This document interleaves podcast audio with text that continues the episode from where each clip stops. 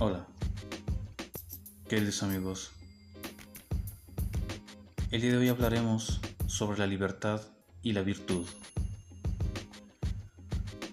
Se escucha bello hablar de libertad y se escucha aún más hablar sobre la virtud.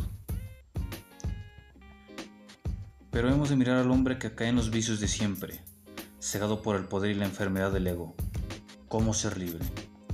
Cuando yo sucumbe ante los deseos irracionales de los placeres mundanos.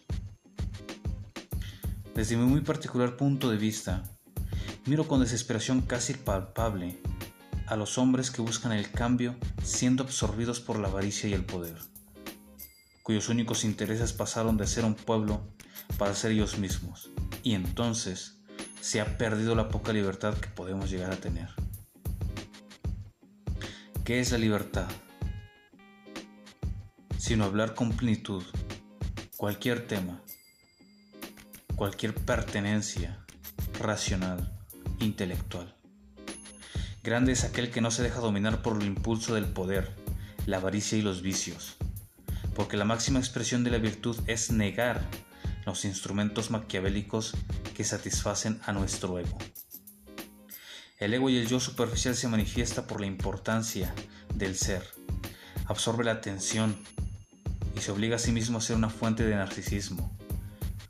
¿Cómo nosotros podemos ser libertadores, amantes de la paz y el bienestar cuando los impulsos de la irracionalidad superan las fuertes o las fuentes de saber y conciencia?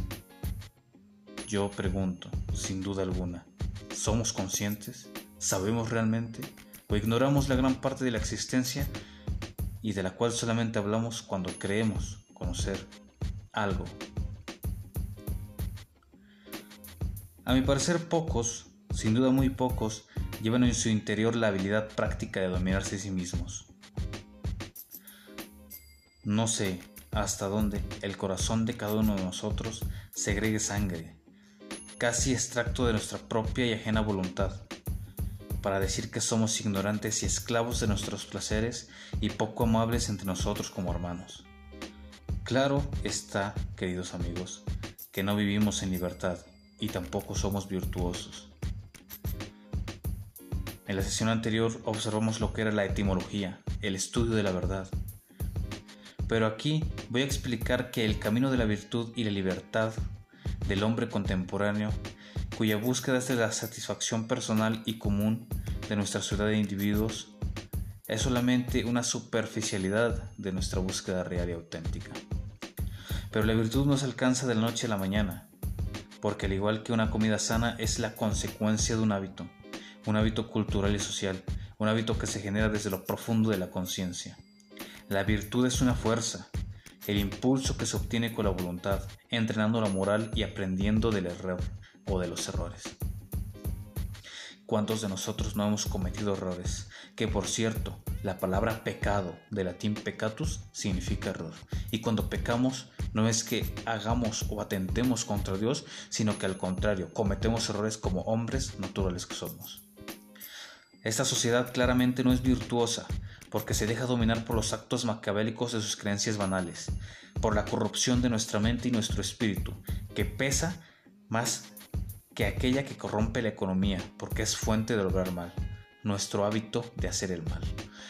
Y el mexicano, claro, de aquellos que componen esta hermosa sociedad y del mundo, de las cuales en este instante estoy hablando de las, de las limitaciones, sin duda, que mi muy particular punto de vista puede llegar a observar y con toda certeza puedo decir que no amamos a nuestros semejantes y que muchos de nosotros no tenemos ese amor por la humanidad.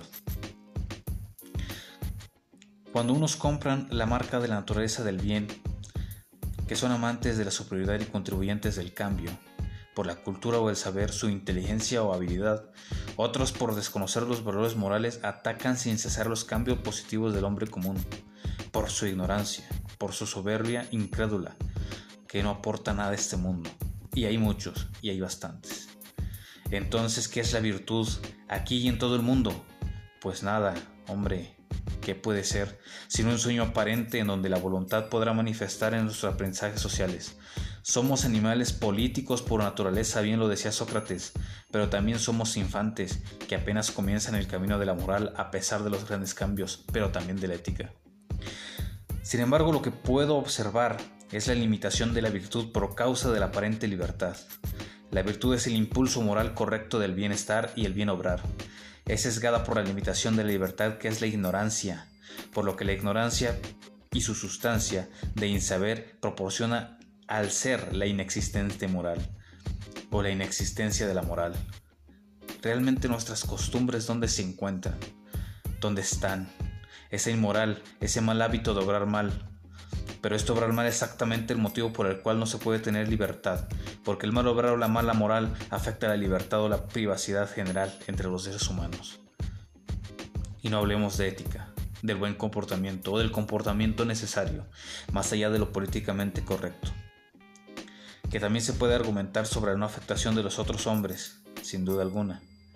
Pues, díganme ustedes, quiénes aportan un bien común y quiénes no pero la no moral intenta también contribuir a la sociedad, a nosotros mismos.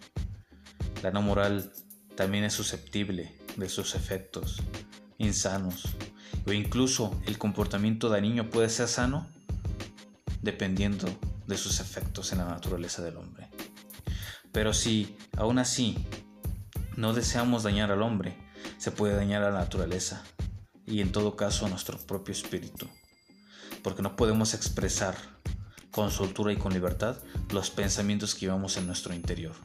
Un hombre que es virtuoso en sus leyes sabe con certeza las prácticas correctas y justas de su comportamiento en cada circunstancia de nuestro modo de vida, ya que la virtud está ligada a la buena práctica de la moral, y si no existiese la buena práctica de la moral, el hombre no podría ser virtuoso y por lo tanto ignoraría las leyes del Estado, leyes de las que nosotros formamos parte, del Estado, del mundo, del país viéndose limitado por los efectos circunstanciales de su modo de vida, y no podría planear con precisión los efectos racionales de nuestro propio interés personal.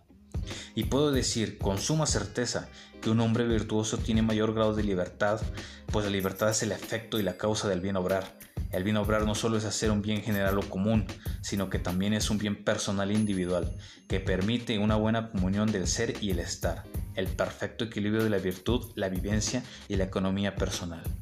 Por eso la libertad es el principio de la buena comunión, pero una libertad positiva, una libertad fraternal que permita que todos nosotros, como hermanos, como amigos y como compañeros, lleguemos a la victoria o la conquista de nuestros deseos sin afectar los intereses personales de otras personas, porque a eso se le llama respeto individual y comunidad al mismo tiempo. Hablábamos de etimología, etimos, verdad, logos, tratado conocimiento de la, de la verdad.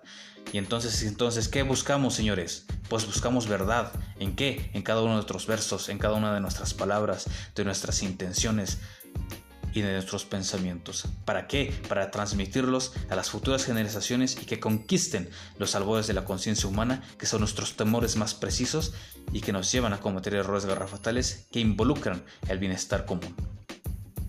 Espero que esta pequeña reflexión pueda ser compartida en estos principios en los cuales intento expresar lo que hay en mi mente y lo que seguramente hay en la mente del ser humano. Muchas gracias y los espero la próxima semana con otra sesión filosófica.